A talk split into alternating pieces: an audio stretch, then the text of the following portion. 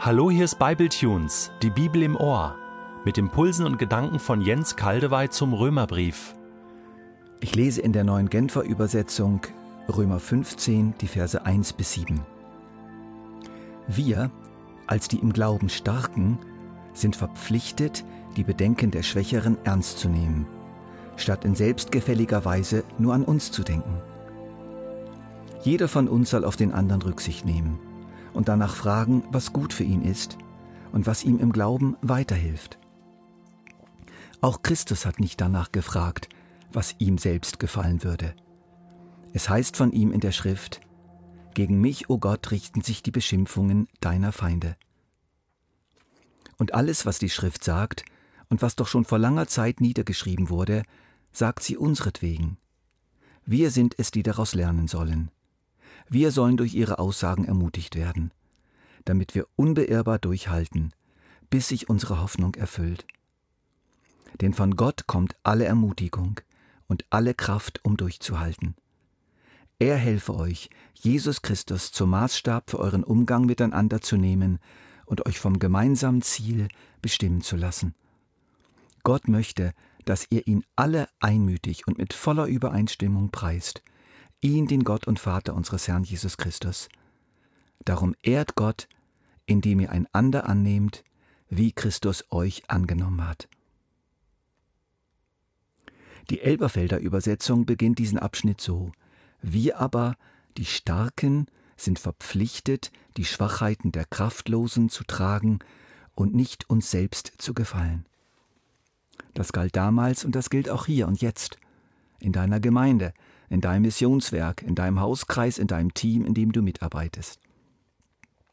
Es ist nicht so leicht, die Starken und die Schwachen ganz genau und ganz scharf zu beschreiben. Aber ich denke, so ein ungefähres Bild können wir uns machen. Ich habe ja auch schon einiges dazu in den letzten beiden Bibletunes gesagt.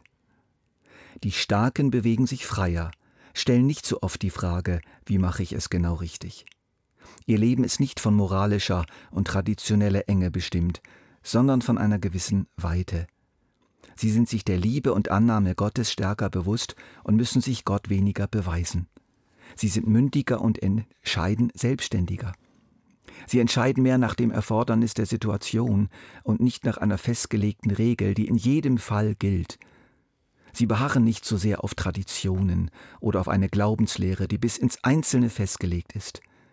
Sie sind aber auch in Gefahr, ihren eigenen Weg, ohne die Schwachen zu gehen, die Schwachen abzuhängen oder diese zu überfordern mit ihrer Freiheit oder die eigene Freiheit ganz einfach zu weit zu treiben. Die Schwachen sind in allem mehr oder weniger das Gegenteil.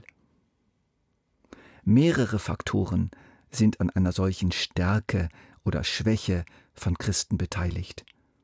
Die Traditionen, die sie geprägt haben, die Theologie, die Gemeindekultur, man spricht heute auch von der christlichen Sozialisierung, aber auch ihr Naturell, ihre ererbte Wesensart und auch ihre ganz persönliche Antwort, was sie damit gemacht haben.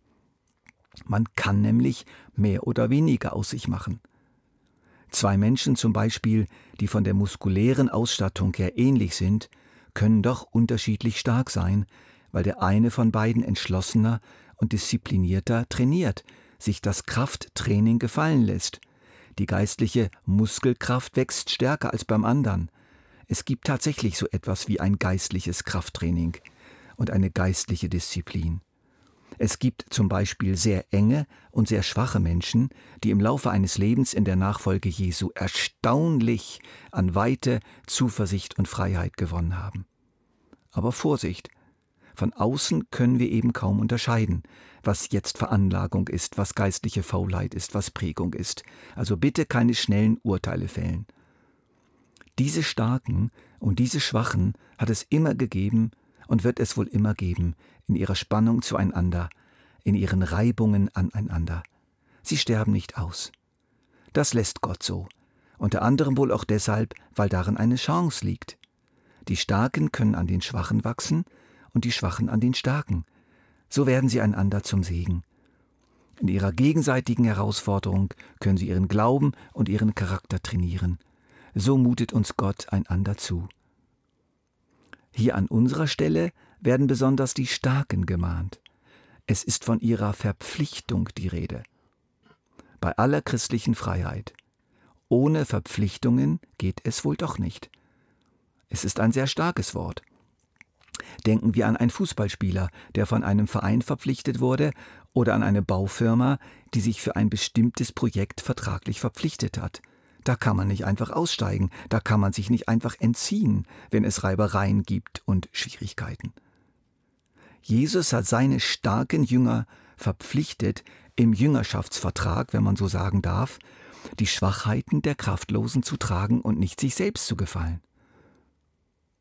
Wie hat er es denn selbst gemacht? Er hat in radikalster Weise auf die Frage verzichtet, was passt mir? Wie kann ich meine Sache durchsetzen? Wie kann ich alles für mich stimmig und angenehm machen? Dagegen hat er die Frage gestellt, wie kann ich den anderen dienen? Wie kann ich sie fördern? So hat sich der charakterlich und glaubensmäßig stärkste Mensch, der je gelebt hat, Jesus Christus, um die Schwachen gekümmert. Und Verhältnis zu ihm waren ja selbst seine engsten Nachfolge, Folger, äußerst schwach. Und es tut so richtig gut, aus dem Mund von Jesus selbst zu vernehmen, wie lange soll ich es noch mit euch aushalten? Doch Jesus hatte eine Verpflichtung gegenüber seinem himmlischen Vater und eine Verpflichtung gegenüber seinen Jüngern, und die hat er durchgehalten. Und wir sollen es genauso machen. Paulus beruft sich in dieser Beschreibung von Jesus als unserem großen Vorbild auf die Bibel, die Schrift, und erklärt ausdrücklich, dass wir daraus lernen sollen. Und er weiß, dass es manchmal kaum zum Aushalten ist mit unseren Glaubensgeschwistern. Und so ermutigt uns, ermutigt er uns mit einem ganz besonderen Wort. Von Gott kommt alle Ermutigung und alle Kraft, um durchzuhalten. Er helfe euch, Jesus Christus zum Maßstab für euren Umgang miteinander zu nehmen und euch vom gemeinsamen Ziel bestimmen zu lassen. Paulus fährt fort, darum ehrt Gott, indem ihr einander annehmt, wie Christus euch angenommen hat. So endet unser Abschnitt. Dieses Wort bündelt alles sehr schön, fasst alles herrlich zusammen. Vergiss nicht, dass du, der du vielleicht stärker bist als manch andere Christen, im Verhältnis zu Jesus selbst sehr schwach bist. Mühsam, kaum zum Aushalten. Aber Jesus hat dich angenommen, hat dich aufgenommen, steht zu dir, kündigt die Gemeinschaft mit dir nicht auf, steht zu seiner Verpflichtung und er trägt dich. Und macht das sogar gerne. Mach dasselbe mit deinen Glaubensgeschwistern. Dieses Wort greifen wir dann nochmal auf im nächsten Bible Tunes.